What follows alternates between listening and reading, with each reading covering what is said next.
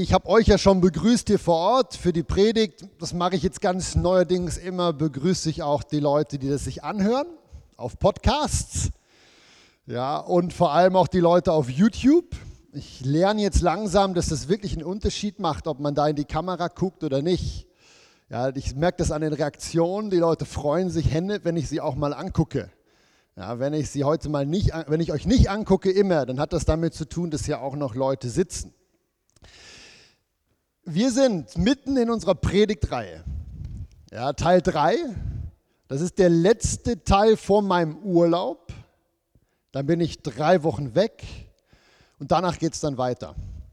Ja, aber das passt jetzt noch gut. Das Thema ist quasi wie der zweite Teil zu dem Predigtthema von letzter Woche. Ja, und weil es ja auch ein bisschen verwirrend ist, äh, wo sind wir jetzt genau in der Predigtreihe, zeige ich euch am Anfang immer noch mal die Übersicht. Ihr wisst, wir sind gestartet vor zwei Wochen mit der Übersicht über die ganzen Ereignisse, die da biblisch gesehen auf uns zukommen. Und ich hatte das gestartet, die erste Predigt mit äh, einer Prophetie vom Daniel, diesem bekannten alttestamentlichen Propheten. Und der hat schon ganz viele Dinge gesehen, die wir auch in der Predigtreihe uns anschauen, die im Neuen Testament dann auch noch ausführlicher erwähnt werden. Und ähm, das sind die Ereignisse, die der Daniel alle gesehen hat. Ähm, ich hatte euch das alles erklärt. Ich, das dient jetzt nur zur Einordnung hier mal, dass ihr wisst, ja, der Daniel hatte die ganzen Weltreiche gesehen von seiner Zeit bis dann zur Endzeit. Und das Spannende ist halt, dass das Reich von Rom eigentlich das ist, was nie aufgehört hat. Auch durch die letzten 2000 Jahre nicht. Wenn man da äh, geschichtlich mal nachforscht, ist es spannend, dass das römische Reich wirklich immer wieder auftaucht. Ja, selbst in der EU, äh, ist, das könnte man als Wiederherstellung vom römischen Reich sehen und so weiter. Das Spannende ist halt, dass der Antichrist im Alten Testament als der letzte Herrscher von Rom dargestellt wird. Darum ist das hier wichtig. Äh, dann gibt es ja äh, die Trübsalzeit, die quasi nach dem Auftreten von diesem Antichristen beginnt. Zuerst mal dreieinhalb Jahre Weltfrieden, wo der Antichrist sein Reich aufbaut und dann dreieinhalb Jahre Irreverfolgung für Israel. Darum insgesamt sieben. Ja. Dann wird Jesus zurückkehren, wird sein Volk retten. Äh, dann wird es ein Gericht geben über den Antichristen. Dann wird da sein Friedensreich aufgebaut werden von Jesus. All das erfahren wir nur durch ein Kapitel im Buch Daniel. Und natürlich durch viele, viele andere auch noch. Aber das Spannende beim Daniel ist halt, dass der das alles schon sieht. Außer das hier, die Entrückung. Die sieht der Daniel nicht. Die sieht gar kein Prophet im Alten Testament. Ähm, weil eben, ich habe euch das letzte Woche gezeigt, die Entrückung etwas ist, was nützt, gar nichts mit dem Volk Israel zu tun hat. Und im Alten Testament geht es ums Volk Israel. Die Entrückung betrifft nur euch, die Christen aus allen Nationen und Heiden. Ja, und darum wird das erst im Neuen Testament eingeführt. Darum habe ich das hier so gelb gemacht. Und all das habe ich euch letzte Woche erklärt. Heute gibt es wie einen zweiten Teil. Und zwar ähm, haben wir ja gelernt letzte Woche, dass bei dieser Entrückung äh, passieren einige spannende Sachen mit euch, mit mir. Und die vielleicht spannendste Sache ist, dass wir wie einen neuen Körper bekommen werden. Und das hört sich jetzt mega skurril an, wird aber lustigerweise in der Bibel total detailliert beschrieben. Und darum habe ich gedacht, letzte Woche erkläre ich euch so ein bisschen, wie wird das ablaufen, dass wir diese Erde verlassen und Jesus entgegenfliegen. zeige ich euch am Ende der Predigt auch nochmal. Und heute zeige ich euch, ich hoffe in einer bisschen kürzeren Predigt, mal, wie das mit dem neuen Körper ist und wie der aussehen wird und so. Weil das ist noch spannend. Und ihr merkt auch hoffentlich, ich kann das transportieren. Ich habe echt Freude das ist total cool. Die Bibel ist so exakt. Ähm, ich kriege so viel Rückmeldungen, dass Leute sagen, hey, dass du dich traust, über die Endzeit zu predigen. Und ich denke so, nichts leichter als das. Weil die Bibel ist total exakt. Und darum habe ich Freude, die ist nämlich auch total exakt beim neuen Körper. Freut ihr euch? Seid ihr dabei? Super. Wir starten. Ich versuche natürlich immer in den Predigten mich nicht zu wiederholen und immer neue Bibeltexte euch zu zeigen, weil dann seht ihr auch, die Bibel ist wirklich voll. Ja, wenn ich immer dieselben Texte nehme, würdet ihr nicht merken, hey, es gibt ganz viele Texte, die davon schreiben. Den, den ich euch jetzt zum Einstieg zeige über den neuen Körper, den kennt ihr noch nicht, den habe ich euch noch nicht gezeigt. Ähm, der fasst es so toll zusammen. Und wenn ihr eure Bibeln dabei habt, dürft ihr aufschlagen ins dritte Kapitel vom Philipperbrief, dem Brief von Paulus an die Philipper. Und ich habe euch den natürlich hier auch mitgebracht. Logisch. Das ist der Einstieg für den neuen Leib heute. Äh, da seht ihr es ganz klar. Hier schreibt der Paulus an die Christen natürlich in Philippi, sagt er, unser Bürgerrecht, unser Wohnrecht könnte man das auch übersetzen, als Christen ist im Himmel, obwohl wir auf der Erde jetzt noch leben, ist im Himmel, von woher wir auch den Herrn Jesus Christus erwarten als Retter. Und jetzt geht's los. Der unseren Leib der Niedrigkeit, ich habe hier in der Übersetzung der unseren geringen Körper, verwandeln oder umgestalten wird, so dass er gleichförmig oder gleich wird seinem verherrlichten Körper. Ja. Ähm, nach der Kraft, mit der er sich alle Dinge untertan gemacht hat, also Jesus. Und äh, ich habe euch das markiert, was ich in dem Vers so toll finde. Also erstmal wird hier die komplette Entrückung in einem Vers zusammengefasst. Ja. Jesus wird eines Tages kommen und wir werden mit ihm gehen. Und das Hauptereignis dabei wird sein, dass wir einen neuen Körper kriegen. Und jeder, der lesen kann, der merkt hier, was das Besondere an dem neuen Körper ist. Weil der Text sagt, wir werden exakt den gleichen Körper kriegen, den Jesus bekommen hat nach seiner Auferstehung. Und daher haben wir schon unglaublich viele Informationen, wie das sein wird mit dem neuen Körper, wie der aussehen wird, wie der sich anfühlen wird, weil wir haben ja ganz viele Texte, die die Zeit nach der Auferstehung von Jesus beschreiben. Und ähm, ich möchte euch einige Sachen jetzt einfach ganz kurz weitergeben. Wie sieht euer neuer Körper aus, den ihr bekommt, wenn Jesus euch abholt und mich auch abholt? Und das Erste, was ich euch zeige, ist vielleicht ein Schock. Jetzt bin ich ganz froh, dass ihr eure Masken aufhabt, weil die erste Information, die ich euch ziemlich klar von der Bibel zeigen kann, ist, euer neuer Leib hat extrem viele Ähnlichkeiten mit eurem jetzigen Leib.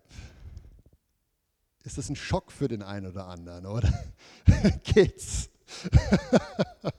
also euer neuer Körper hat ganz viele Ähnlichkeiten mit dem jetzigen Körper. Es gibt auch ganz viele Unterschiede, die zeige ich euch auch. Aber es gibt Ähnlichkeiten und das erfahren wir einfach schon daher, weil als Jesus nach seiner Auferstehung den Jüngern erschienen ist, mehrfach, haben sie ihn erkannt. Und ich zeige euch das äh, mal anhand einiger Texte. Äh, wir gehen kurz ins Lukas-Evangelium. Lukas 24, das ist eins dieser Stellen, wo Jesus seinen Jüngern erscheint. Ich habe euch die Stelle mitgebracht.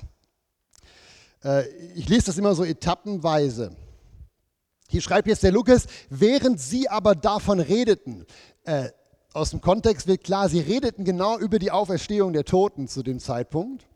Während sie aber davon redeten, trat Jesus selbst in ihre Mitte und spricht zu ihnen, Friede sei mit euch, aber bestürzt und voller Furcht meinten sie einen Geist zu sehen. Er aber sprach, was seid ihr so erschrocken? Warum steigen Zweifel, in euren Herzen aus? Seht an meine Hände und meine Füße, dass ich es bin. Ähm, geht spannend weiter, komme ich in ein paar Minuten drauf. Ähm, ihr seht vielleicht, die, die Jünger haben Jesus nicht deshalb nicht sofort wie uh, erkannt, weil er anders ausgesehen hätte, sondern weil sie nicht geglaubt haben, dass er es ist. Sie dachten, es ist ein Geist eine Erscheinung, eine Vision von ihm. Wir bilden uns das ein. Das ist der Grund. Aber Jesus hat genau so ausgesehen wie auf seiner Erde. Er hat auch Unterschied, also wie, wie, wie vor der Auferstehung meine ich. Ja, er sagt sogar, hier sind meine Hände, hier sind meine Füße und wenn wir gleich weiterlesen, er hat sogar noch die Malzeichen an seinen Händen und seinen Füßen. Es ist ja irre eigentlich, wenn man sich das überlegt. Und ich zeige euch das einfach, um euch klarzumachen, es gibt Übereinstimmungen. Was ich euch nicht sagen kann, ist, welche. Was genau jetzt beim neuen Körper mitgehen wird an Kennzeichen von euch und was nicht, das weiß ich nicht genau. Wir wissen halt, bei Jesus sind es die Mahlzeichen. Ich werde oft gefragt, Marlon, sagt die Bibel irgendwas dazu äh, über das Wiedersehen im Himmel? Also konkret werde ich gefragt, werden wir unsere verstorbenen, lieben Leute, werden wir die im Himmel wiedererkennen? Das ist, glaube ich, Top 3, also die Top 3 Frage. Es gibt noch andere Fragen, die häufiger gestellt werden, aber das ist eine, die ganz häufig gestellt wird. Und ähm, in dem Zusammenhang mit dem neuen Leib möchte ich euch die Frage kurz beantworten. Ich glaube, die Bibel gibt ganz klare Infos dazu. Das würde schon reichen für ein klares Ja. Aber ich zeige euch noch eine andere Stelle, die aus meiner Sicht sehr klar macht, dass äh, wir natürlich uns im Himmel alle wiedererkennen werden und auch wissen, wer wir sind. Und das Spannende ist, wir werden sogar die erkennen, die wir nie auf der Erde getroffen haben. Weil wir nicht nur ähnlich aussehen im Himmel, sondern wir werden auch mehr wissen im Himmel. Und all das zeige ich euch ganz kurz aus einer Stelle, die ihr vielleicht sogar kennt aus dem Matthäus-Evangelium. Ist spannend, oder? Ja, ihr seid so still. Ich hoffe, das ist jetzt begeisterte Konzentration. Das ist in Matthäus 17. Ich habe euch das auch mitgebracht. Die Stelle, wo Jesus mit seinen Jüngern auf diesen Berg steigt. Das ist also Petrus, Jakobus und Johannes dürfen da mit. Und ich lese ab Vers 2. Jesus wurde vor ihnen verklärt. Das Wort hier im Griechischen meint verändert, verwandelt. Und das Spannende hier ist jetzt, dass Jesus quasi wie für ein paar Minuten wechselt er seinen Körper. Bei ihm ging das schon in diesem Zeit, weil er nicht den sündigen Leib hatte. Er hat zwar den irdischen Leib gehabt, aber der war ohne Sünde, darum konnte er wie switchen. Und hier switcht er und ähm, fängt auf einmal an zu leuchten wie die Sonne und seine Kleider wurden weiß wie das Licht. Und siehe, es erschienen ihnen Mose und Elia und redeten mit ihm.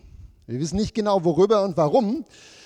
Und jetzt Vers 4, da begann Petrus und sprach zu Jesus, Herr, es ist gut, dass wir hier sind. Wenn du willst, so lass uns drei Hütten bauen, dir eine, Mose eine und Elia eine. Und der Petrus der hat hunderte von Jahren nach dem Elia und dem Mose gelebt, der wusste nicht, wie die aussehen. Der hat die aber gesehen und wusste sofort, wow, das sind Mose und Elia. Und sagt, hey, hier wollen wir bleiben. Ihr merkt, es wird eine super Situation sein, wenn wir eines Tages dann mit den verstorbenen und auferstandenen Leuten im Himmel zusammen sind. Der wollte gar nicht mehr zurück, der Petrus, und der wusste, wer das ist. Und ihr merkt, die haben sicher nicht ausgesehen wie Monster, die haben auch sicher nicht ausgesehen wie irgendwelche Lichtwesen, die haben ausgesehen wie zwei Menschen und er wusste es in Mose und Elia. Merkt ihr, was ich euch sagen will? Ja, ich denke, es gibt noch mehr Möglichkeiten, das zu zeigen, aber das langt. Wir werden die Leute wiedererkennen im Himmel. Das ist super. Ähm, was ich jetzt spannend finde, ich habe es gerade schon erwähnt, Jesus fängt ja hier an, bei dieser Veränderung zu leuchten wie die Sonne. Und das ist noch spannend, wenn die Bibel über euren neuen Körper spricht, sagt sie genau das Gleiche. Ihr werdet ähnlich aussehen, aber ihr werdet irgendwie eine Herrlichkeit haben. Der Paulus in dem Text, den ich euch jetzt lese, spricht von einem besonderen Glanz, ein Glanz wie die Himmelskörper. Da freue ich mich schon drauf, wenn ich mal so leuchte und strahle. Ich möchte mit euch ganz kurz einen Text angucken aus dem ersten Korintherbrief wenn ihr mit aufschlagen wollt. 1. Korinther 15. Das ist super. Mit dem Glänzen kommt, wenn ich weiterlese, der Paulus schreibt hier am Anfang noch was anderes Spannendes, was ich euch auch noch kurz zeigen will. Hier ist der Text. Ähm, wir lesen erstmal die Verse bis 38. Da schreibt der Paulus aber, jemand könnte einwenden, wie sollen die Toten auferstehen? Und mit was für einem Leib sollen sie kommen? Das ist schon mega spannend, weil ihr merkt, die Frage, die wir heute Morgen behandeln, die haben die schon vor 2000 Jahren gewollt, die Antwort. Das steht ja in der Bibel. Das heißt, der Paulus schreibt hier die Antwort auf diese Predigt. Besser geht es ja gar nicht mehr, da muss man gar nicht lange gucken. Jetzt schreibt der Paulus, du Gedankenloser. Was du säst, ist ein bisschen kompliziert geschrieben, aber ich glaube, wir kriegen das hin. Was du säst, wird nicht lebendig, wenn es nicht stirbt. Und was du säst, das ist ja nicht der Leib, das ist ja das Thema, ne? das ist nicht der Körper, der werden soll, sondern ein bloßes Korn, wie man das vom Weizen oder von anderen Saaten kennt. Gott aber gibt jedem einen Leib, wie er es gewollt hat, jedem Samen seinen besonderen Leib. Ich hoffe, ihr kriegt es gedanklich hin, trotz der Wärme im Raum. Was der Paulus hier macht, ist quasi, er versucht zu erklären mit seiner Logik, mit, seinen, äh, mit seinem Wissensstand von vor 2000 Jahren, wie ist es mit dem neuen und dem alten Leib. Und er sagt, ihr kennt es ja eigentlich, das Ding mit, mit, dem, mit, dem, mit dem Aussäen. Ja, wenn, man, wenn man Pflanzen sät, hat man ein Samenkorn. Dieses Samenkorn enthält die Information für die Pflanze. Und er sagt, ähm, so wie man ein Samenkorn aussät und der Samen stirbt dann in der Erde und dann entsteht aus der Information das Neue. Genauso ist es mit dem jetzigen Leib und dem zukünftigen. Ja, der jetzige Leib, den du jetzt hast, ist wie ein Samenkorn. Und wenn dieser Leib dann mal stirbt oder bei der Entrückung verwandelt wird, dann wird aus diesem Samen deines jetzigen Körpers der neue entstehen. Das ist das, was er hier sagt. Und da habt ihr es wieder, es gibt Ähnlichkeiten. ja. Ich hoffe, das konnte ich gut erklären. Ähm, und darum habe ich euch das von Jesus gezeigt. Der Körper von Jesus hatte Ähnlichkeiten. Der ist allerdings besonders. Ne, steht hier, jedem Samen seinen besonderen Leib. Und eben, das ist der Unterschied. Der sieht ähnlich aus, aber es wird, wow, es wird trotzdem viel besser sein. Und das schreibt der Paulus direkt in den nächsten Versen. Die lese ich euch auch noch vor. Warum geht es jetzt nicht? Direkt im Anschluss sagt er, losset. Hört zu, es gibt himmlische Körper und es gibt irdische Körper. Anders ist der Glanz oder die Herrlichkeit vom griechischen, der himmlischen Körper, anders der, der irdischen es ist wie bei der Sonne. Einen anderen Glanz hat die Sonne, einen anderen hat der Mond, einen anderen Glanz haben die Sterne. Sterne unterscheiden sich in ihrem Glanz. So ist es bei der Auferstehung der Toten. Es wird gesät in Verweslichkeit, auferweckt in Unverweslichkeit. Es wird gesät in Unehre, wird auferweckt in Herrlichkeit, wird gesät in Schwachheit, wird auferweckt in Kraft. Es wird gesät ein natürlicher Leib, den, den ihr jetzt um euch herum tragt und es wird auferweckt ein neuer geistlicher himmlischer Leib. Ja, und wenn man die Bibel wortwörtlich nimmt, ist hier eigentlich schon alles gesagt. Ja, es gibt Ähnlichkeiten zwischen dem jetzigen Körper und eurem zukünftigen. Eure neuen Körper werden leuchten, wie ihr das von der Verklärung von Jesus kennt. Und der neue Körper wird nicht verwesen, der wird nicht mehr sterben. Der neue Körper wird nicht mehr schwach, krank, müde werden, steht hier auch drin. Der neue Körper wird Kraft haben, hier steht im Griechischen das Wort Dynamis. Das heißt, er wird übernatürlich sein. Ja. Und ich finde das absolut genial. Der neue Körper wird viel schöner sein, viel herrlicher sein.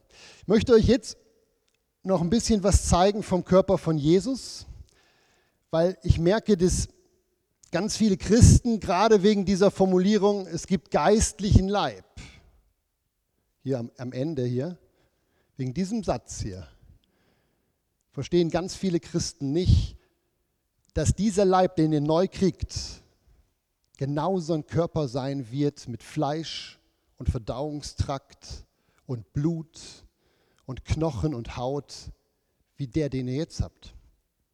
Der Paulus, wenn er schreibt geistlicher Leib, meint er nicht, dass ihr wie Engel seid oder dass ihr durchsichtig seid.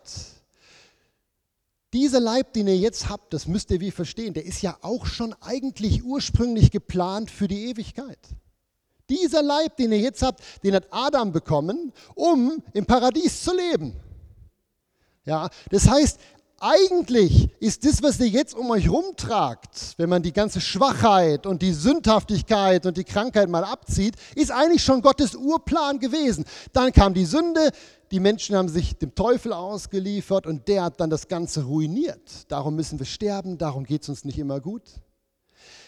Der neue Leib, und das zeige ich euch jetzt gleich, den wir bekommen werden, wird so sein wie der jetzt hier, den ihr habt, aber ohne Sünde, ohne Schwachheit, ohne, ohne Probleme. Und das seht ihr schon bei Jesus. Wenn ihr nochmal mit mir ins Lukas-Evangelium schlagen wollt, dann zeige ich euch das Huti. Das sind jetzt die nächsten Verse, die ich vorhin noch ausgelassen habe. Ich habe euch das auch mitgebracht. 24, ah, Vers 39, ist spannend. Seht mal, er sagt, seht an meine Hände, meine Füße, dass ich es bin rührt mich an. Und jetzt kommt ein wichtiger Satz, denn ein Geist hat nicht Fleisch und Knochen, wie ihr seht, dass ich es habe. Und erinnert ihr euch an den Philippa-Brief, ihr werdet exakt so einen Körper kriegen. Und jetzt geht es noch weiter. Sie glaubten ihm aber nicht. Na? Und darum sagt er, habt ihr was zu essen hier? Und sie reichten ihm ein Stück Fisch, etwas Honig, und er nahm und aß. Ihr habt sogar einen Verdauungstrakt. Wisst ihr, dies ist der Grund, warum ich, und das werde ich euch im Laufe der Predigtreihe einfach zeigen, ich denke, die Bibel sagt, dass der neue Himmel und die neue Erde nicht irgendwo im Weltall losgelöst von dieser Erde sein werden. Neuer Himmel und neue Erde, und das wird so klar auch in den prophetischen Texten, ist hier auf der Erde, genauso wie das Paradies ja hier auf der Erde gestartet hat. Nur perfekt, ohne Sünde. Und denkt mal, wie Adam gelebt hat. Adam sollte arbeiten. Ihr werdet auch im neuen Himmel und der neuen Erde arbeiten. Nur ohne Stress, nicht mehr im Schweiße eures Angesichtes, weil Arbeit ist gut. Ihr werdet feiern, ihr werdet lieben, ihr werdet essen. Es wird so genial werden. Und das merkt ihr schon, wenn man sich nur mit dem neuen Leib beschäftigt. Ja, Ernst, du wirst auch Wein trinken, da bin ich ganz sicher. Weißt du, woher ich das weiß? Weil Jesus das sagt. Er sagt, er wird erst dann wieder Wein trinken in seinem neuen Reich mit dir. Wisst ihr das? Ja, äh, kennt ihr, ne? Leute, es gibt Christen, die die Offenbarung lesen, und da steht ja in Offenbarung 5 und 6 diese Szene drin, wo äh, die äh, Heiligen vor dem Thron Gottes stehen und heilig, heilig, heilig rufen. Und ich frage in Hauskreisen immer, ich so, wie findet ihr das? Die ganze Ewigkeit, unendlich, steht ihr vorm Thron Gottes und ruft heilig, heilig, heilig. Und wenn man sich traut, die meisten trauen sich nicht sofort. Die sagen, ja, ist doch wunderschön. Und dann sage ich, echt? Die ganze Zeit nur heilig, heilig, heilig rufen ist wunderschön. Und dann, wenn man ein bisschen nachbohrt, hört man ja eigentlich, hört sich das ziemlich langweilig an. Und es wäre auch total langweilig, weil wir nicht dafür geschaffen sind, den ganzen Tag heilig, heilig, heilig zu rufen. Wenn ihr wissen wollt, wie der Himmel aussieht, dann schlagt in 1. Mose 1 bis 3. Da wisst ihr, wie der Himmel aussieht. Und darum wisst ihr auch, wieso euer neuer Leib so viel Ähnlichkeiten hat mit dem jetzigen Leib. Weil der soll in der gleichen Umgebung funktionieren wie jetzt, nur ohne Satan, ohne Sünde ohne Schwachheit, ohne Krankheit. Hammer, oder? So, ich werde doch wieder länger. Aber ich finde es so toll. Ja, das ist so gut beschrieben in der Bibel. Ich möchte euch noch zeigen, wie viel Spaß wir haben werden im Himmel. Habt ihr noch Lust? Ja? Ihr könnt ja auch nichts anderes sagen. hm. Ihr werdet so viel Spaß haben im Himmel.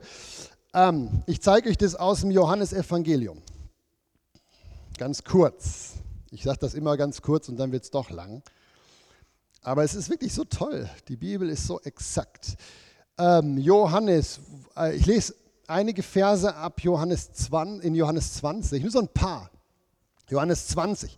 Und vielleicht merkt ihr, worauf ich hinaus will. Ab Vers 19. als es nun an jenem Tag, dem ersten Tag der Woche, Abend geworden war und die Türen verschlossen waren, an dem Ort, wo sich die Jünger versammelten, da waren sie alleine, ja, aus Furcht vor den Juden waren die Türen abgeschlossen, da kam Jesus und trat in ihre Mitte und sagt, hallo, hier bin ich. Ja. Und dann in Vers ähm, 26 nochmal, und nach acht Tagen waren, waren seine Jünger wiederum drin und Thomas war bei ihnen, da kommt Jesus, als die Türen verschlossen waren und trat in ihre Mitte und spricht, hallo, hier bin ich. Merkt ihr, was ich meine? Jesus konnte durch verschlossene Türen gehen. Der war einfach da.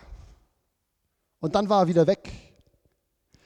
Und das sehen wir in der Apostelgeschichte auch, beim Philippus zum Beispiel, der wurde einfach wie gebeamt. Die Leute, die so diese Science-Fiction-Filme mögen, das ist ja Star Wars, dass sie sich beamen von einem Ort zum anderen. Das ist biblisch. Jesus konnte bei den Emmaus-Jüngern sein und dann aß er mit ihnen und zack war er weg und dann war er in Jerusalem, zig Kilometer weiter auf der anderen Seite. Merkt ihr, was euer neuer Leib kann? Ihr werdet denselben Leib kriegen. Das ist fantastisch. Ich freue mich da schon drauf. Das ist auch der Grund, ich zeige euch das im Laufe der Predigtreihe, warum ich glaube, dass neuer Himmel, neue Erde zwar Teil auf dieser Erde sein wird, aber ich persönlich glaube, dass das ganze All, es gibt jede Menge Hinweise in der Bibel, Teil der Ewigkeit sein wird. Und dass diese Sehnsucht des Menschen, auch dieses All zu erforschen, dass das auch ein Teil dessen ist, was Gott in uns reingelegt hat, weil das Teil der Ewigkeit ist. Ja, und diese Funktion, die Jesus hier gelehrt hat oder die Jesus hier vorgemacht hat, dass er da auftauchen und verschwinden und da wieder auftauchen konnte, die brauchen wir dann. Weil wenn wir alles mit Raumschiffen machen müssten und bis zum Mars sieben Jahre brauchen, dann brauchen wir wirklich die ganze Ewigkeit und sehen uns trotzdem nie. Aber das wird alles nicht mehr notwendig sein. Könnt ihr mir noch folgen? Die Bibel deutet so, das so krass an. Alle noch ganz kurz, alle, die gerne fliegen und ein bisschen enttäuscht sind darüber, dass ähm, das mit Corona jetzt nicht geht. Ihr werdet fliegen können und damit komme ich zum Ende geflogen. Ich lese euch ganz kurz vor, wie Jesus ähm, in den Himmel zurückgegangen ist, wie er es vorgemacht hat. Ihr kennt es sicher aus der Apostelgeschichte. Als er dies gesagt hatte, wurde er vor, vor ihren Augen emporgehoben und eine Wolke nahm ihn auf von ihren Augen weg. Wenn ihr da die Filme schaut, die machen das schön noch. Jesus hebt so hoch und fliegt quasi zum Himmel. Und das könnte man jetzt, wenn es nur dieser eine Vers wäre, könnte man wie sagen, ja, ist gut. Aber ihr werdet es genauso machen. Das habe ich euch letzte Woche gezeigt. Das ist das Ende der Predigt jetzt. Wir werden jetzt nochmal den Text von der Entrückung uns angucken. Und ihr werdet sehen, genauso wie Jesus hier diese Erde verlassen hat, werdet auch ihr die Erde verlassen. Ihr werdet nämlich euch loslösen mit eurem neuen Körper und ihm entgegenfliegen und ihn in der Luft treffen. Hier ist der Text. Ich äh, lese euch den natürlich vor. Und ich freue mich darauf. Das alles ist möglich mit dem neuen Körper. So, wenn ihr mit aufschlagen wollt, 1. Thessalonicher 4 steht es. Ich lese nur ein paar Verse. Wir haben das ja letzte Woche ausführlichst uns angeschaut. Ähm, da schreibt der Paulus, das sagen wir euch mit einem Wort des Herrn. Wir, die wir leben bis zur Wiederkunft des Herrn, wir werden den Gestorbenen, das meint entschlafen, den Gestorbenen nicht zuvorkommen, denn der Herr selbst wird, wenn der Befehl ergeht und die Stimme des Erzengels und die Posaune Gottes erschallt, vom Himmel herabkommen. Und die Toten, die gläubigen Toten werden zuerst auferstehen. Danach werden wir, die wir leben und übrig bleiben, zusammen mit ihnen entrückt werden in die Wolken zur Begegnung mit dem Herrn in der Luft. Merkt ihr? Das ist genau der gleiche Abgang wie Jesus das vorgemacht hat in Apostelgeschichte 1, Vers 9, so werdet ihr auch ihm entgegengehen und äh, das gemeinsam mit den Leuten, die vor euch schon gegangen sind, gestorben sind, die werden da auch auferstehen. Ähm, freut ihr euch? Habt ihr das Gefühl, es ist relativ exakt beschrieben im Neuen und Alten Testament? Es ist unglaublich, oder? Also es ist so klar. So klar. Und ich möchte schließen mit zwei ähm, Aufrufen. Auch wenn man die Weltbevölkerung sicher in mehr Gruppen einteilen kann als Gläubige und Ungläubige. Ich mag das auch nicht so sehr, dass man das so in Schubladen packt. So macht die Bibel trotzdem irgendwo diese Unterscheidung sehr klar. Und ihr seht es auch hier im Text. Ähm, das, was ich euch erzählt habe und die Zeitpunkte mit der Entrückung, das betrifft die Gestorbenen und natürlich auch die dann noch Lebenden in Christus. Und das ist eigentlich im Neuen Testament das Fachwort für die, in denen Jesus lebt. Und das sind die, die wiedergeborene Christen sind. Und dann nehme ich mal an, das sind die meisten von euch. Und das ist die erste Gruppe, wo ich ganz kurz zu sprechen möchte.